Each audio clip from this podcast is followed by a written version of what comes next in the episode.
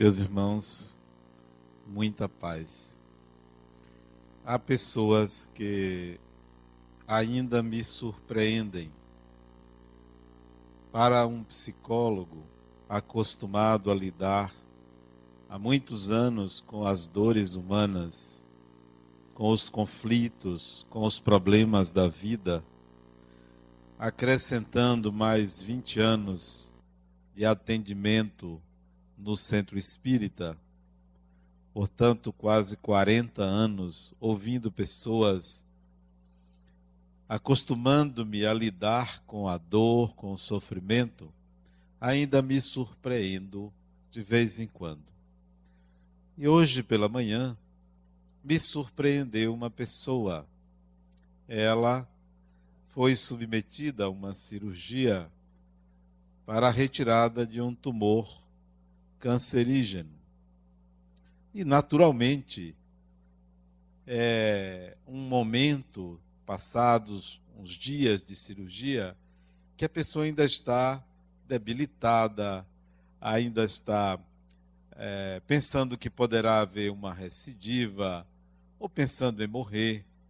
E eu fiquei curioso em saber o estado dela, o estado íntimo. A cirurgia foi um sucesso, o médico disse que o que foi feito é, foi curativo, né? ela dificilmente voltaria a ter um novo câncer, que ela não se preocupasse. Ele deixou ela muito à vontade, muito bem. Mas eu fiquei curioso em saber o que se passa na intimidade de uma pessoa que pensou 24 horas na própria morte. Uma pessoa que não tem conhecimento espírita, que não tem iniciação religiosa, que nunca se preocupou com Deus, com é, morte, com espiritualidade. Então eu fiquei curioso e perguntei a ela como é que ela se sentia, se ela estava com medo da morte. Isso é, isso é, é uma pergunta que é feita de uma forma que a pessoa compreende que não é por curiosidade, mas até para se aprender.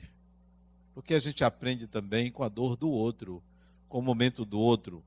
Muitas vezes a minha terapia é escutar e devolver algo ao meu paciente. Então ela me disse, Adenauer, eu aprendi nesses, nessa fase da minha vida, nesses últimos anos em que a doença se instalou, esses últimos anos são esses últimos dois anos que a doença se instalou, eu aprendi que, é, em meio a tensões, em meio a conflitos, em meio ao medo de que alguma coisa ruim acontece, eu aprendi, tenho aprendido que há sempre uma vozinha interior que aponta uma possibilidade, é, um entendimento, uma saída. Aprendi que quando a gente tem uma dor, tem uma, um sofrimento, é, que a gente não encontra anestésico, não encontra cura, independentemente dessa cura chegar, existe sempre uma vozinha interior que está dizendo alguma coisa que venha trazer um lenitivo, venha trazer uma tranquilidade. Eu aprendi isso. Portanto, é, para mim, hoje, o mais importante é ter aprendido que existe esse outro lado, o outro lado da dor, o outro lado do sofrimento, o outro lado da morte, o outro lado da gravidade das coisas, das tensões, das perdas. Existe sempre um outro lado e que eu não estava atenta à existência desse outro lado, que eu simplesmente passava despercebido eu não me preocupava com isso. E foi possível, nesse momento, eu aprender isso. Então, para mim, já não é mais tão relevante saber que o meu tumor foi retirado e que eu vou viver. Eu aprendi algo novo na minha vida. E eu me surpreendi que isso não vinha de uma pessoa evangelizada, espiritualizada. Isso era dito de uma forma muito espontânea e natural para minha surpresa é isso. O ser humano ele tem essa capacidade de surpreender, ser surpreendido e modificar é, a sua disposição é, num, num novo processo de aprendizado, num recomeço. Isso foi um papo de hoje de manhã. Eu saí dessa conversa recompensado em ver que é possível encontrar sempre algo novo para aprender. De onde você menos imagina, existe algo que lhe surpreende. É como se fosse possível enxergar é, do pântano uma flor, um perfume, alguma coisa diferente. Nunca estereotipar os momentos, as situações, as pessoas, como se nós não tivéssemos nada a aprender é, daquele momento. Digo isso também porque a realidade espiritual ela salta para mim numa exuberância impressionante. Em tudo você pode enxergar o espiritual, permeia a vida, está presente em todos os momentos eh, da nossa existência. Esses dias eu estava viajando, não estava aqui em Salvador, todo mês de abril, há muitos anos, eu sou convidado a fazer palestras na cidade de Londres. Eu não gosto muito da cidade, não. Confesso a vocês que para mim é uma cidade cinzenta, é pequena, acanhada, mas eu vou. As pessoas, gosto muito das pessoas, vou mais pelas pessoas já há muitos anos. Todas as vezes que eu vou lá, eu digo às pessoas: olha, eu gosto de vocês, mas dessa cidade tem alguma coisa no passado que me afasta dessa cidade. Eu não gosto de Londres. Gosto de vocês. Mas dessa vez foi diferente. Dessa vez eu passei a gostar menos ainda de Londres. Dessa vez. Foi diferente, né? Da outra vez eu não gostava. Dessa vez eu não gosto mesmo. Eu constatei que eu não gosto mesmo. Por quê? Porque eu resolvi, eu fiz trabalhos durante quatro dias em Londres e resolvi subir para conhecer a Escócia. Bom, por isso que eu gostei. Gostei menos de Londres, porque gostei muito da Escócia, né? Por isso que eu gostei menos de Londres. E vivi uma experiência interessantíssima na Escócia, subindo para a Escócia. O interior da Inglaterra é muito bonito. Eu estava viajando em família e cheguei numa cidade, numa grande cidade, é, uma maravilhosa cidade, cuja universidade tem mais de 900 anos. Foi na cidade de Oxford. Eu fui conhecer, queria conhecer, duas grandes universidades, a de Cambridge e a de Oxford.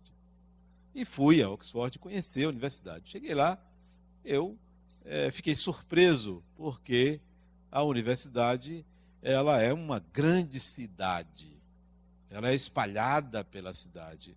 É imensa, é enorme. E eu não conhecia nada, nem eu, nem meus familiares. E eu parei assim na entrada da cidade e disse: Olha, vamos fazer o seguinte. Eu vou pedir ajuda aos espíritos, porque eu gosto sempre de viajar acompanhado. Diga aos espíritos: eu vou viajar, pela... arranja aí uns três ou quatro para viajar comigo, para qualquer eventualidade. Tem alguém ali para ajudar, para guiar, para evitar algum problema, algum contratempo, né? Então viaja comigo. Aí eu parei o carro e disse, gente, vamos fazer o seguinte, eu vou me concentrar aqui, eu vou pedir aos espíritos que me levem a um lugar, o melhor lugar que eu poderia conhecer dessa grande cidade, dessa grande universidade, o melhor lugar. Eu não tenho endereço, não tenho, não sei o que aconteceu nessa universidade, nunca estudei sobre Oxford. Vamos, eu estou viajando, vamos procurar um lugar. E aí parei, fiz uma oração e comecei. Eu estava guiando o carro, né? guiando do lado direito. Não precisa dizer que fui multado, porque teve uma hora que eu esqueci que lá o trânsito é todo errado, todo errado, porque tudo é do outro lado. Eu entrei pela contramão, porque eu pensava que era igual aqui, dirigindo do lado direito, o carro, o volante do lado direito, e as ruas são invertidas. É uma confusão imensa, um negócio todo confuso. E eu entrei num lugar errado lá e fui multado. Mas tudo bem. Fui levado para um prédio. Estacionei o carro, entramos nesse prédio. Simplesmente eu entrei numa faculdade onde se descobriu a penicilina. Ali, ali se descobriu. Estudantes, médicos, Fleming descobriu a penicilina estava lá todos os escritos dele, todas as anotações, tudo que ele fez, e no mesmo espaço a descoberta da hemofilia. naquele mesmo prédio, naquele mesmo local centenário. E ali ficamos horas conhecendo, gratuitamente, conhecendo as pesquisas que foram feitas naquele local, que, de onde saiu 37 prêmios Nobéis. Dali, 37. De onde saíram 11 primeiros ministros que estudaram ali e se tornaram primeiro-ministro da Inglaterra. Ah, a única coisa que eu não gostei é que os estudantes andam de paletó.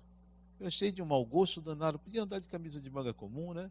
Mas de paletó, de beca, é um negócio impressionante. Mas o que eu gostei foi a escolha dos espíritos de me levar exatamente ali, onde eu gostaria de ter conhecido como o espírito humano consegue alcançar é, maravilhas, porque você descobrir algo tão importante como a penicilina é, é de uma importância muito grande para a humanidade. E foi descoberto ali. Mostrava-se as pessoas doentes antes do uso e depois do uso da maravilha chamada penicilina, que resolve e cura inúmeras doenças, infecções por causa dessa medicação. E, ao mesmo tempo, eu observei ali naquele prédio como para que o espírito realize conquistas, para que você conquiste alguma coisa, você tem que se dedicar. Você tem que estudar. Você tem que sacrificar sua energia para alcançar determinados resultados. Se você pegar um determinado indivíduo famoso, que ganha muito bem, que tem seu nome em todos os lugares do mundo, que aparece na mídia, e você diz, poxa, isso é resultado do esforço desse espírito. Sim, mas tem muitos espíritos que estão na mídia e que você não nota na, no histórico de vida, nesta encarnação, o esforço para ter alcançado aquilo. Esses indivíduos são famosos, mas não têm história. Mas se você pega um indivíduo como Ayrton Senna, que se tornou, se tornou famoso no mundo inteiro, você vai pegar a vida dele, tem história tem esforço, tem sacrifício, tem devotamento, tem concentração, tem educação, tem pedigree. Há uma diferença entre famosos que não têm história e famosos que têm história. Esses que não têm história podem começar e acabar. Tiveram seu tempo de fama. O resultado é apenas lidar com a fama. Mas um indivíduo como Ayrton Senna, que teve história, ele não se apaga. Ele vai sempre estar presente na memória, nas homenagens, no mundo inteiro, não só para um país. Quero dizer que o espírito precisa se sacrificar. Precisa sacrificar sua vida. Sua vida em prol de si mesmo, do que quer conquistar, do que quer alcançar não virá de graça. Não será porque Deus observou, não, eu vou ajudar aquele dali. Não será assim. Ou você se esforça, ou você se sacrifica, ou você resolve se dedicar àquilo que você quer, ou você não vai alcançar. Vai ficar sempre naquela expectativa de uma graça. Eu vou orar para ver se Deus me ajuda. Vai sempre estar nesse lugar mágico, mítico, de querer uma resposta instantânea para você.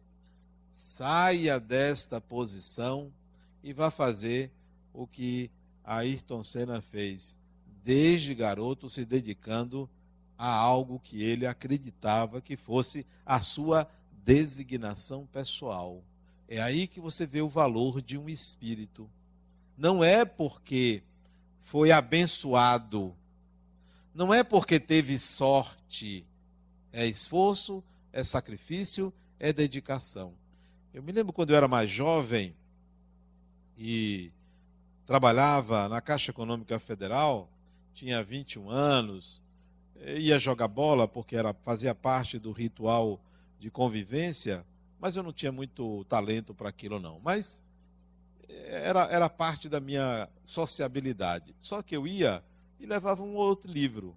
E no intervalo de jogo, enquanto meus amigos bebiam, eu não bebia, não bebo, eu ficava lendo. Ficava lendo, gostava de ler, ia começar o jogo, eu deixava, fechava o livro e ia lá e jogava. Parecia um ET. Todo mundo lá bebendo, né? Tá, e eu lendo, bebia. As piadas eram piadas lugar comum, era piada de futebol, de mulher, de não sei o que lá, não sei o que lá. E aquilo para mim tudo era, era com graça, sem graça, porque a graça já, já era sabida previamente, né? Todo mundo sabia que a piada terminava em algo machista, algo semelhante a isso. Então eu ficava lendo. Era um ET. E meus amigos chegavam para mim, Adenal, eu não entendo por que você renuncia a esse prazer. Ele disse: Não, você que está renunciando. Eu não estou renunciando. Porque eu estou fazendo o que gosto. E você está fazendo, às vezes, o que não gosta. Porque quando termina aqui, você fica de ressaca. Você vai chegar em casa, vai ter que ouvir um sermão. Vai ter que explicar quanto tempo você ficou fora de casa. Você que está renunciando. E eu pergunto a vocês: vocês renunciam a quê? A que vocês renunciam?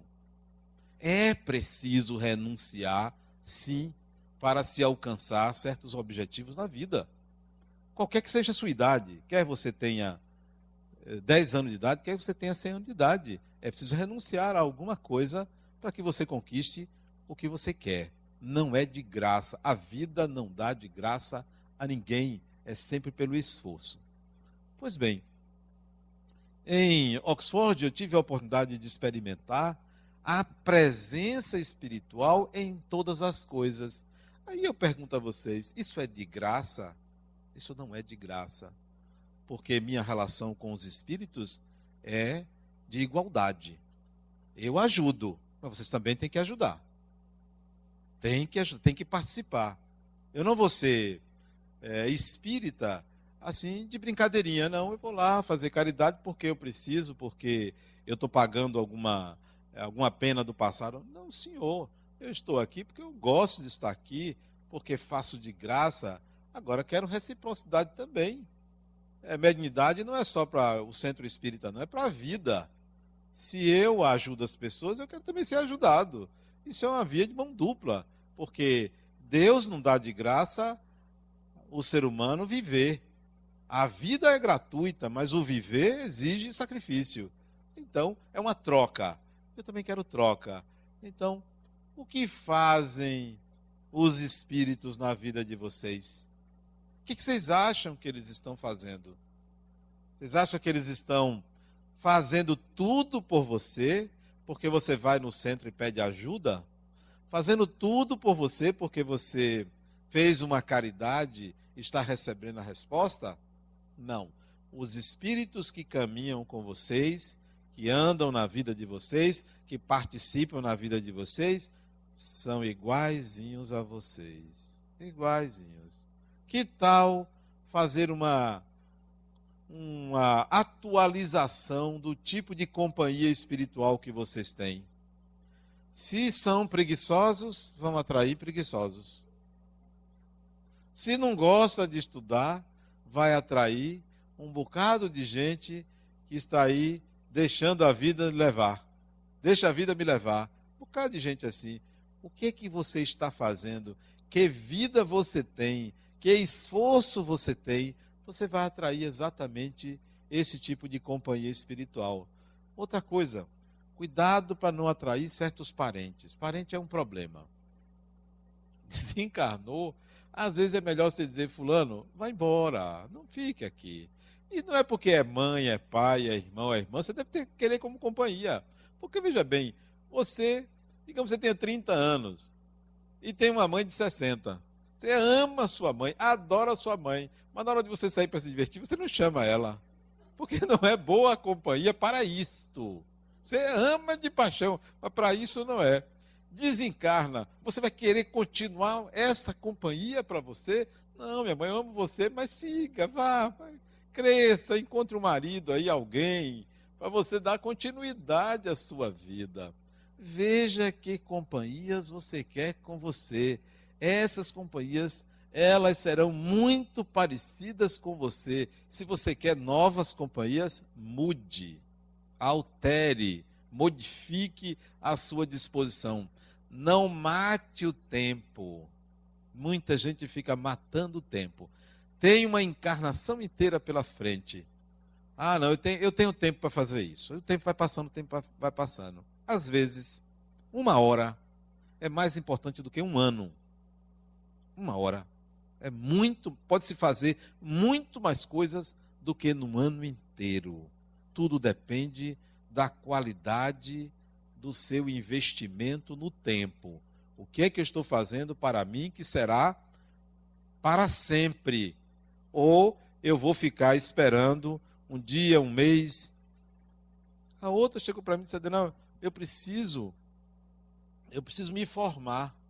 Mas tem uma matéria que tem um professor que eu detesto. Detesto. E eu já tem três vezes que eu tento passar nessa matéria e ele não deixa. Então, criatura, se você não consegue passar na matéria, é porque lhe falta inteligência.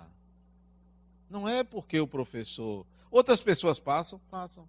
Ah, você está me chamando de burra? Não, você que está dizendo. Eu estou dizendo que falta inteligência. Inteligência o conceito de inteligência é a capacidade do ser humano de fazer a escolha mais adequada entre duas opções. E a escolha que é feita lhe traz felicidade, satisfação, reconhecimento, lhe traz crescimento. Isso é inteligência. Está faltando inteligência em você. Porque uma simples matéria você perde, é porque você não se dedicou, não estudou, está focando no professor, está vivenciando um complexo interno que aquele professor ativa ou você se esforça, ou você vai continuar acreditando que o seu problema é outra pessoa. O seu problema é você. É a falta de investimento em você. O espírito só se desenvolve se ele investir nele. Não é por mágica. Não fique pensando no além como uma solução. O além não é solução. O além é consequência. O futuro é sempre consequência do presente. Então, o que importa é o presente. O que fazem os espíritos? De que se ocupam os espíritos? Dos seus interesses, dos interesses deles. Aí vamos fazer uma transposição. Imaginemos que aqui todos estejamos desencarnados. Eu e vocês, todos desencarnados. E que temos a liberdade de viver aqui como desencarnado, se dedicando ao próprio crescimento, mas podemos ir lá na terra, lá embaixo, ajudar as pessoas. Ou podemos ir lá na terra, viver a vida dos terrenos, indiferentes a essa vida aqui como desencarnado. Garanto a vocês que uma boa parte vai optar para ir lá para baixo. Uma boa parte. Ou porque deixou um amor lá e quer saber se outro pegou. Porque tem isso, né? Será que minha mulher botou outro na minha cama? Não tenha dúvida quanto a isso. Ilusão do homem ou até da mulher pensar que tem a propriedade sobre o destino de outra pessoa ilusão, infantilidade. O ser humano tem o direito de contracenar com quem lhe apraz. Ninguém pertence a ninguém. Muitos vão para lá, ou para lá para a terra, já que a minha hipótese é que, ou o meu exemplo é que a gente esteja todos encarnados, né? Muitos vão lá ver se tomaram lugar, se os parentes, será que esqueceram de mim? Olha que infantilidade, isso é falta de amor próprio. Será que esqueceram de mim? Como é que distribuíram meus bens? Ora, você não tem mais bem coisa nenhuma, não me pertence. Dá, será que vão ser gratos pelo que eu fiz? Você fez por você. Nós fazemos as coisas por nós, nós não fazemos pelos outros. É altruísmo pensar que eu estou fazendo pelo outro. Ah, eu estou fazendo caridade a essa pessoa. Eu estou fazendo por mim, porque é bom para mim fazer caridade. Não é porque eu sou um espírito evoluído e que eu estou fazendo caridade pelo outro. É por mim. O resultado é o bem do outro, mas é por interesse pessoal. Então, não, muitos vão voltar lá para essas coisinhas assim miúdas, para checar, para ver, será que minha filha gostava mesmo de mim? Será que fulano gostava mesmo de mim? Será que esse ciclano gostava de mim? O que, é que fizeram com o que eu deixei?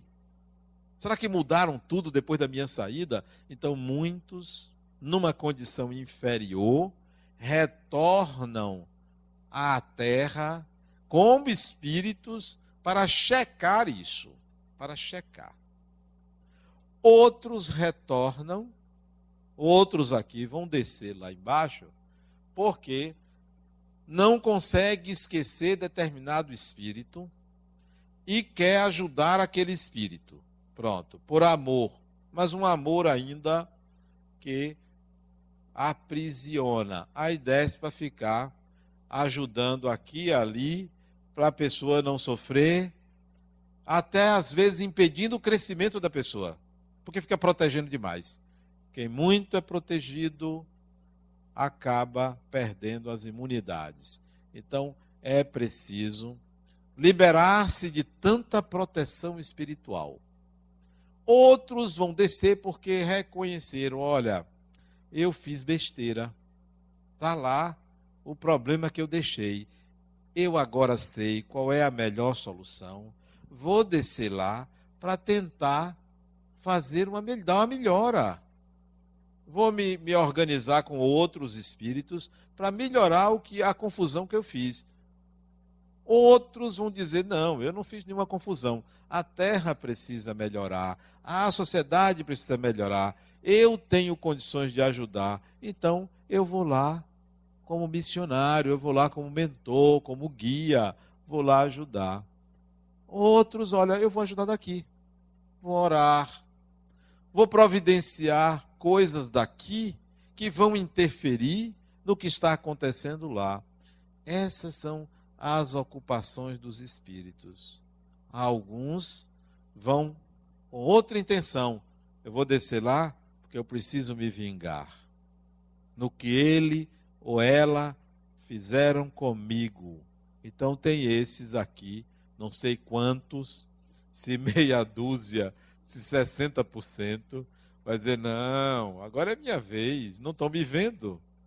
Eu agora vou dar o troco, né? Vão lá obsidiar, porque tem isso. Não consegue perdoar. A, a mágoa é uma âncora que você lança no mar e a embarcação para caminhar tem que carregar aquele peso. Isso chama-se mágoa. É um peso quando você ainda tem. Ora, você ficar vinculado pela mágoa a uma pessoa é lhe dar muita importância, muita importância, carregar aquele peso nas costas, se lembrar de uma pessoa que ele fez mal. Ora, se ele fez mal, primeiro é porque você merece. Você só tem o que você merece. Se lhe fez mal e você não caminhou, é inferioridade sua, porque não foi capaz de ter resiliência, de ultrapassar o mal que lhe fizeram. Se, você, se lhe fizeram mal e você quer descontar, nova inferioridade sua, você não é capaz de ultrapassar as barreiras do ódio para compreender a inferioridade do outro. Quem não compreende a inferioridade do outro é tão inferior quanto. Tão inferior quanto. Então, muitos voltam por mágoa vou dar o troco, eu vou lá prejudicar. São os chamados obsessores. Os espíritos obsessores somos nós quando retornamos para fazer algum mal a essa ou aquela pessoa. E é possível fazer o mal, sim, porque muitos estão com uma predisposição para isso. Tem gente que está predisposto ao mal. Toda pessoa que se sente culpada por ter feito algo negativo está com predisposição para atravessar uma experiência aversiva chamada mal ou até mesmo para sofrer uma obsessão. A culpa é o grande portal que permite o acesso à obsessão. Como se livrar da culpa? Se eu fiz o mal, está feito. E quem sofreu as consequências? mereceu. Mereceu. Bom, se eu fiz o mal, eu agora preciso aprender a não fazer. Se nas mesmas circunstâncias, se nas mesmas circunstâncias, eu estivesse atravessando hoje, eu faria o mesmo mal? Se sim, continua precisando aprender. Se não, não precisa se preocupar com punição, sofrimento, porque você já aprendeu. Se já aprendeu, nem se preocupe com o futuro. Você não precisará pagar absolutamente nada. Mas se você acredita que você precisa pagar, você vai pagar. Outra missão, outra ocupação dos espíritos. Espíritos são espíritas todos? Não. Tem espíritos católicos, tem espíritos evangélicos, tem espíritos muçulmanos, tem espíritos espíritas, que é uma população pequena. Você vê, a população de espíritas no Brasil é de 3%. 3%, quase 2,9% alguma coisa. 3% dos brasileiros se declara espírita. Uma boa, uma boa parte da população acredita em espíritos, mas não se declaram espíritas. Uma boa parte da população acredita em reencarnação, mas não se declara espírita. Uma boa parte da população tem contato mediúnico, mas não se declara espírita, porque ainda há uma ditadura psíquica religiosa por uma tradição cristã de católicos que praticam o espiritismo, buscam o espiritismo, mas ainda têm esse ranço dentro de si. Muitos espíritos estão nessa condição religiosa ainda. Não, eu sei que eu desencarnei, eu sei que eu sou um espírito, mas eu sou católico, porque eu ainda rezo para Nossa Senhora, eu ainda rezo para isso, eu ainda acredito na salvação. Desencarnado, eu estou falando, não pense que porque desencarnou, mudou tudo, agora eu já sei que eu, que eu sou espírita. Não, espíritos espíritas são poucos. Então ainda tem aqueles espíritos que retornam ao seu núcleo religioso, à sua igreja, ao seu templo, para auxiliar na espiritualização daquelas pessoas. Alguns até fazendo trabalhos mediúnicos no, na instituição em que praticavam a sua religião, na igreja, na igreja católica, naquela igreja ali, naquela igreja lá. Ali tem reuniões mediúnicas enquanto as pessoas estão dormindo. À noite, na madrugada, os espíritos se reúnem, vão ali fazer trabalhos de desobsessão e são católicos, mas já sabem que pode haver essa comunicação é, com os encarnados que estão dormindo, que saem do corpo, que vão ali ser levados ali para tratar obsessões. Vá numa igreja batista, a mesma coisa. Vá no terreiro de candomblé, a mesma coisa. Tem reuniões mediúnicas, reuniões com entidades desencarnadas e encarnadas durante o sono dos encarnados para trabalhos de cura, para trabalhos de crescimento espiritual. Também tem é, esses trabalhos espirituais nas instituições. Quando não tem esses trabalhos, independentemente é, é, da religião, tem grupos de espíritos que trabalham ligados diretamente aos hospitais diretamente aos hospitais. Núcleos espirituais acima dos hospitais, que ali fazem o trabalho de a cura para os que ainda precisam ficar encarnados, de recepção dos desencarnados, de reencarnação na, nas maternidades, e isso feito por espíritos que estão ali conectados àquelas instituições. São trabalhadores que passam um, dois, cinco, dez, vinte, trinta, quarenta, cinquenta anos se dedicando a esse tipo de trabalho. São espíritos já comprometidos com uma proposta de auxílio para o crescimento e o desenvolvimento e a espiritualização das pessoas. Como também tem espíritos, eu me lembro de um espírito que é, isso tem muitos anos, era jovem, lá no Estudo Kardec da Bahia, e o nosso grupo queria que um determinado espírito fosse mentor daquele grupo. Fosse mentor. E numa reunião evocamos aquele espírito. E esse espírito incorporou no médio e disse: Olha, eu posso ser mentora do grupo, desde que o grupo se reúna nos domingos, de 10 da manhã ao meio-dia. Esse tempo eu disponho. Fora disso, eu não tenho tempo de orientar o grupo. Sabem por quê? Disse o Espírito. Porque presentemente eu estou envolvida num projeto de reencarnar espíritos que vão ser naturalmente abortados. Espíritos que não têm condições de se ligar ao corpo materno pela vibração tão densa, serão abortados naturalmente. E nós ligamos esses espíritos a mães que precisam passar pela prova da perda de um filho e nós ligamos aqueles que precisam se ligar a um corpo materno, mas que não têm condições de ir adiante para reduzir a vibração densa daquele espírito e para fazer com que suas mães reflitam sobre a importância da maternidade ou da maternagem. Então eu estou ocupada com esse projeto. Então eu só disponho do domingo de 10 às 12. O grupo que se reunia aos sábados alterou o horário de estudo. A instituição não funcionava domingo de manhã, passou a funcionar, o grupo passou a se reunir naquele dia para obter a presença daquela entidade espiritual. Então, isso é uma, uma ocupação de um espírito, orientar grupos, tanto na igreja católica quanto no centro espírita, em qualquer lugar, ou ligado a alguma instituição, ligado a algum trabalho.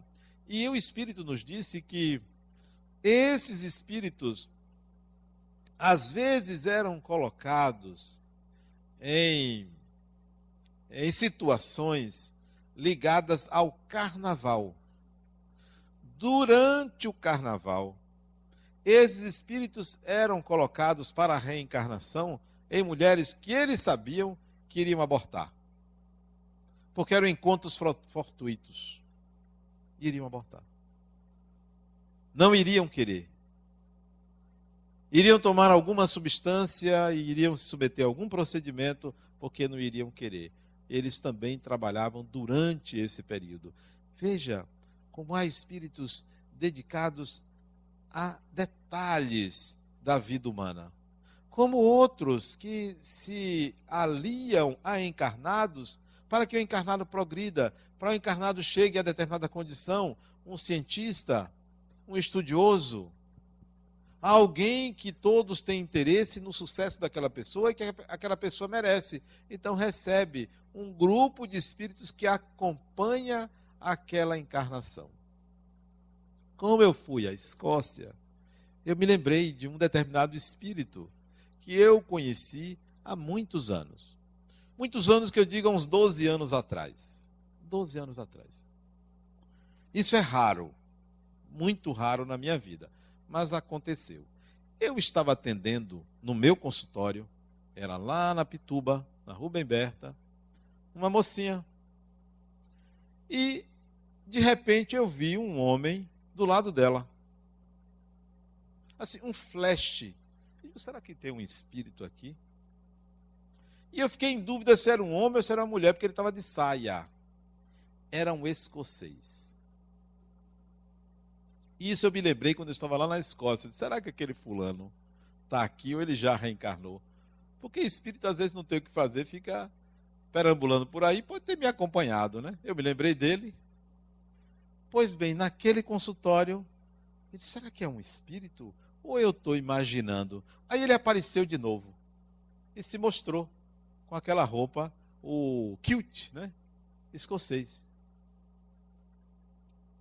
Olhou para mim, eu olhei para ele, não me pareceu inamistoso, não me pareceu um obsessor, estava acompanhando a menina. Ok. E a menina me contando a história dela, E eu ali na cabeça, puxa, esse escocês aparecer aqui, ele deve ter alguma ligação com ela. Isto foi uma quinta-feira de manhã. Vou para o centro fazer a palestra quinta-feira de noite, como hoje. A menina que estava do meu lado, lá no Joana de Ângeles, começou a fazer a oração para me passar a palavra. Aí eu vejo o escocês. Ele diz assim para mim: conte a minha história. Porque eu não sabia o que ia falar. Eu sempre deixo, fico muito livre para falar o que eu achar que devo falar nas minhas palestras, né? Eu disse, mas eu não, e eu mentalmente, mas eu não sei sua história. Ele disse, eu conto. Eu vou contando, você vai falando. Eu disse, olha lá, eu vou confiar. Se eu perder o fio da meada, eu vou inventar. Então deixe comigo. E eu confiei naquele indivíduo, porque ele me pareceu amistoso. E aí eu contei a história dele. E a história dele era interessante.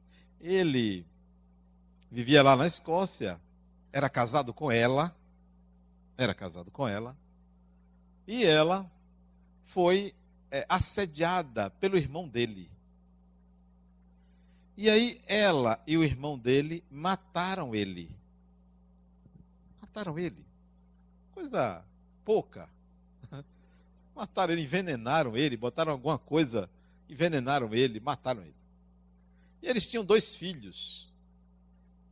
O irmão dele com a ex-mulher dele matou ele e ficou vivendo com ela. E ele desencarnou. Com ódio muito grande dos dois, mas também com um amor muito grande por ela. O ódio é, existia, mas existia o amor. Amor e ódio são primo irmãos, não são contrários. Se assemelham muito. O contrário do amor é o poder. Ele desencarnou, ficou ali rondando, não teve jeito para prejudicar os dois, ele foi viver outras coisas no mundo espiritual. O fato é que ele se perdeu dela, deles. Não os encontrou mais. Eles desencarnaram e não se encontraram, porque nem sempre você reencontra as pessoas. Pois bem, naquele ano que eu atendi aquela mocinha, vinte e poucos anos, ele veio ao Brasil, ele desencarnado ainda, veio ao Brasil. Um grupo de espíritos, certamente fazendo turismo, né? Espiritual, deve ter uma companhia de turismo para os desencarnados. Estava no Rio de Janeiro. Ele estava com um grupo de espíritos no Rio de Janeiro, na Avenida Atlântica. E ela estava na Avenida Atlântica, passeando com o namorado dela, namorado noivo. Ele então a avista. Quando ele a vê, ele se lembra que aquela garota foi aquela mulher. Ele aí vai na direção dela, larga o grupo, vai na direção dela. Quando ele se aproxima, ela desmaia. E o rapaz, o namorado, sem saber o, que aconteceu, a sua namorada desmaiou ali em plena Avenida Atlântica. Era a presença dele. Bom, a história é comprida, não dá tempo. Um outro dia, uma outra época, eu conto. O fato é que ele não desgrudou dela. Não desgrudou dela. O grupo de espíritos retornou para a Escócia e ele ficou ligado a ela. Ela não conseguiu se equilibrar mais psicotizou, foi internada, tentou suicídio por causa da presença dele. Mas ele não queria prejudicá-la. Ele não tinha raiva dela, ele queria estar com ela, mas acionava a culpa dela. Acionava o passado dela e aí desequilibrava ela. Ela não se estruturou. Não sei o que aconteceu mais com ela. Não sei se ela desencarnou, porque ela tentou suicídio algumas vezes por causa da presença dele. E aí eu convidei para ficar no centro. Para ele ficar. Para ele entender que o amor não pode provocar isso. Estaria prejudicando ela. Ele deveria se afastar dela para ela se reerguer. E ele aceitou. E se afastou dela. E permaneceu algum tempo trabalhando lá no Joana de Ângeles. Não sei o paradeiro dele. E não sei também o destino dela. Mas veja o que um espírito pode fazer porque acha que ama, porque acha que tem direito, ele pode tanto ajudar como pode prejudicar. Aí eu pensei assim, será que, ele, será que aquele escocês está aqui? Será que ele está aqui na Escócia? E, e essa, será que essa minha vontade de conhecer a Escócia é por influência dele? Né? Pode ser. E eu adorei a Escócia. Aconselho vocês a ir à, escola, à Escócia. Quando chegar em Londres, deixa Londres para trás e vá para as terras altas da Escócia, porque é um país muito bonito. Faz parte do Reino Unido, não é Inglaterra, é Escócia.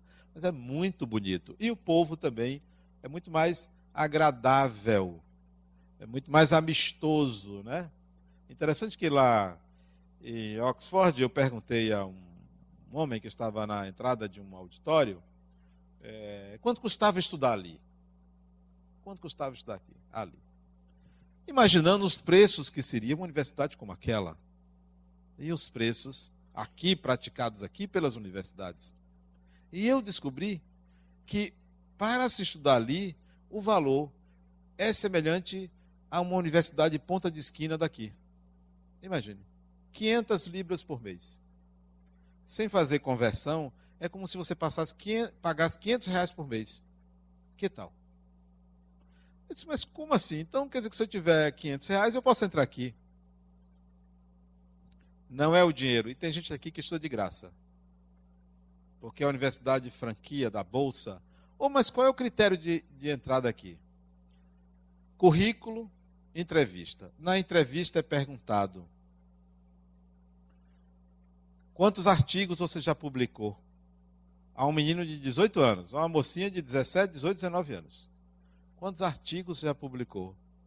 Vocês conhecem algum estudante aqui de 17 anos, que já publicou artigos em revistas científicas aqui. Você conhece algum? Se conhecer, é um em um milhão. Mas não é só isso, não. Quantas horas você deu este ano de caridade, auxiliando organizações não governamentais? Quantas horas? De serviços caritativos? Quantas horas? A um garoto de 17, 18 anos. Seu histórico escolar. Quantas notas abaixo de 10, se fosse de 0 a 10, você já teve? Abaixo de 10. Não é quantas você já teve acima, não. É quantas você já teve abaixo de 10. 10. Não é 9,9, não. É 10. Quantos idiomas você fala? No mínimo tem que ser dois. No mínimo. O inglês e uma língua auxiliar. O inglês é claro, obrigatório. E uma língua auxiliar. Para entrar na graduação, não é a pós-graduação, na graduação. Tem que saber, é, e saber é ler, escrever e falar. Dois idiomas. Qual é o estudante aqui das nossas universidades que se enquadraria? Então, a questão não é o valor, é o esforço do espírito, é a dedicação do espírito, é o que ele quer para ele. O que é que você quer para você? Por isso, não culpe as nossas universidades. Nós temos o que merecemos. Nós somos assim. Nós damos um jeitinho eu me lembro, quando era estudante de engenharia, os professores já me tiravam da sala. Só para vocês terem uma ideia. Alguns me tiravam da sala. Você não vai fazer prova com os seus colegas. Sabe por quê? Eu vivi isso várias vezes. Pegava uma prova, né? Ia fazer. Alguém batia no meu ombro. Eu olhava. Voltava, não era minha prova, era a dele. Aí eu tinha que fazer outra prova. Eu não ia dizer, professor. Aí fazia outra prova. Quando não fazia duas provas, além da minha, quando ia fazer prova. Esse é o estudante nosso. Esse é o estudante. Para finalizar, em termos de estudante, quando eu fui fazer psicologia, Eu estava cansado, tinha uma matéria para estudar, uma prova para estudar. Eu não tive tempo, eu resolvi colar. Aí eu preparei uma pesca, né? Boa, aquela que tem tudo, né? Todos os detalhes. Botei assim no meu bolso e fui fazer a prova. Tá, fiz a prova, olhava, fazia a prova, olhava para a professora, fazia a prova. Psicologia é isso. Aí entreguei. Entreguei a prova com a maior tranquilidade que tinha colado, né? Eu sabia a matéria, mas eu não tinha tempo de estudar. Eram uns 20 alunos. Entrega da prova. A professora entregou 19 provas, menos a minha. Eu disse, professora, a senhora esqueceu a minha prova. Não, Adenal, fica aí que a gente vai conversar. Eu disse, já sei, fui pego, né? Adenal, é eu achei interessante a sua memória. Porque você botou respostas na prova iguais às de um livro. Que memória, disse professora. Eu tenho uma memória privilegiada, professor. Eu tenho uma memória privilegiada. Isso é mesmo? É. Eu, eu tenho uma memória fotográfica. Eu, eu leio uma coisa assim, eu fotografo e boto. Ele disse: olha, sua prova vale 10. Você tirou 10. Mas eu acho que você pegou ou no ar, porque eu preciso saber se você sabe, porque o que está aqui é o que está em dois livros. Eu preciso saber que você sabe. Eu disse, professor, é só a senhora me perguntar. Pode me perguntar. Porque eu sei tudo. Pode me perguntar exatamente o que está escrito aí nessa prova, eu sei. Você não, eu não vou fazer isso com você, não. Eu vou fazer uma prova oral com você, mas hoje não. Hoje não. Vou fazer uma prova oral. Sua prova está aqui. Isso era prova assim, final. Esse professor, a senhora pode marcar o dia que a senhora quiser. E tem mais, professor. Olha o que eu fazia. Não precisa me dizer o tema. Sua disciplina toda, pode marcar comigo para a gente conversar. Eu sabia a disciplina dela. Era mais uma brincadeira também. Aí no dia marcado, assim, uma semana depois, eu e ela, né? Eu disse, Adenal, eu sei que você colou, mas eu não tenho prova. Eu disse, professora, eu sei o que eu fiz. eu sei o que eu fiz. Aí ela disse: Eu sei que você sabe. Eu, disse, eu também sei que eu sei, professora.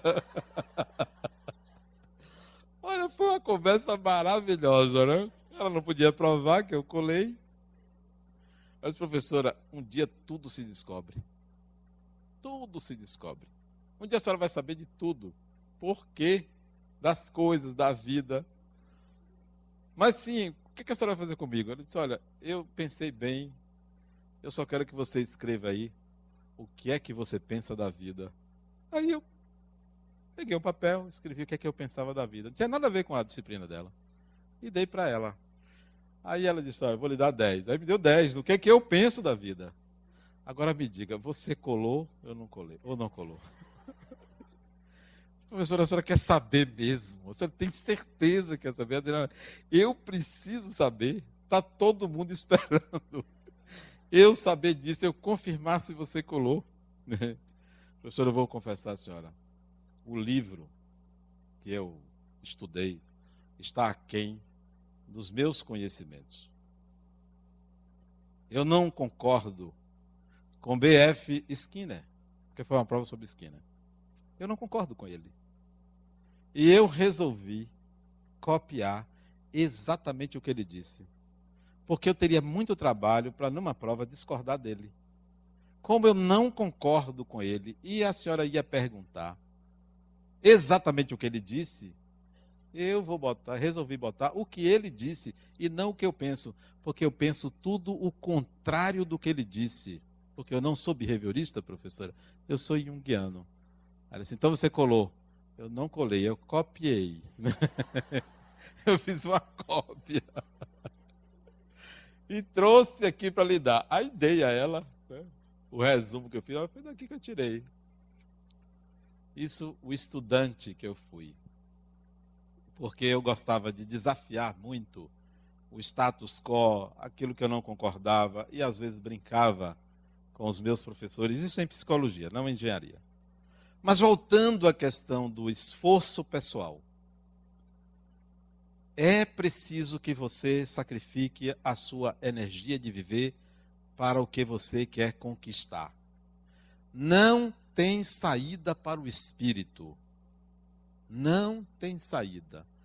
Se você receber uma graça, uma cura mágica, uma ajuda espiritual, pode ter certeza, isso lhe será cobrado. De que forma isso é cobrado? Com a sua ignorância. Porque se você não sabe como sair de uma situação e alguém lhe ajuda, você continua com a ignorância a respeito de sair daquela situação. Essa é a cobrança. A cobrança vem no formato de ignorância.